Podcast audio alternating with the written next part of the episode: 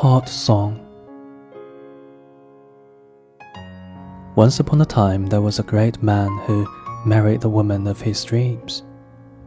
With their love, they created a little girl. She was a bright and cheerful little girl, and the great man loved her very much. When she was very little, he would pick her up, hum a tune, and dance with her around the room, and he would tell her, I love you, little girl. When the little girl was growing up, the great man would hug her and tell her, I love you, little girl. The little girl would pout and say, I'm not a little girl anymore.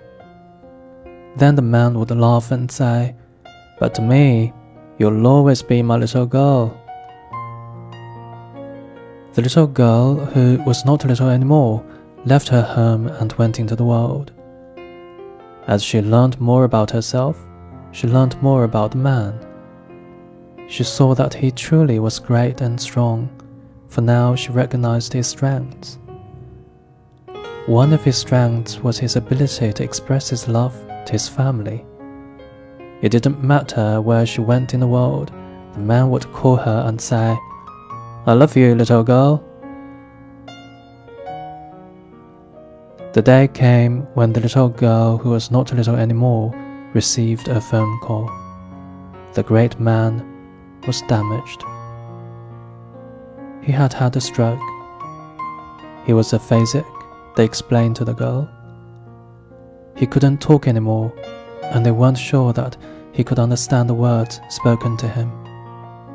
He could no longer smile, laugh, walk, hug, dance, or tell the little girl, who was not little anymore, that he loved her.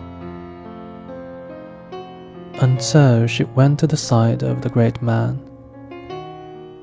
When she walked into the room and saw him, he looked small and not strong at all.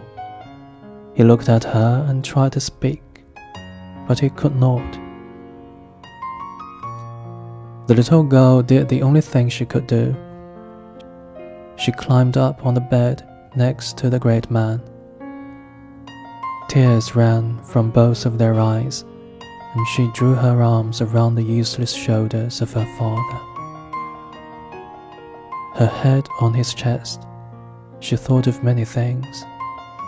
She remembered the wonderful times together and how she had always felt protected and cherished by the great man. She felt grief for the loss she was to endure and words of love that had comforted her. And then she heard from within the man the beat of his heart. The heart with music, and the words had always lived. The heart beat on, steadily unconcerned about the damage to the rest of the body and while she rested there, the magic happened. She heard what she needed to hear. His heart beat out the words that in his mouth could no longer say. I love you, I love you, I love you, little girl, little girl, little girl. And she was comforted.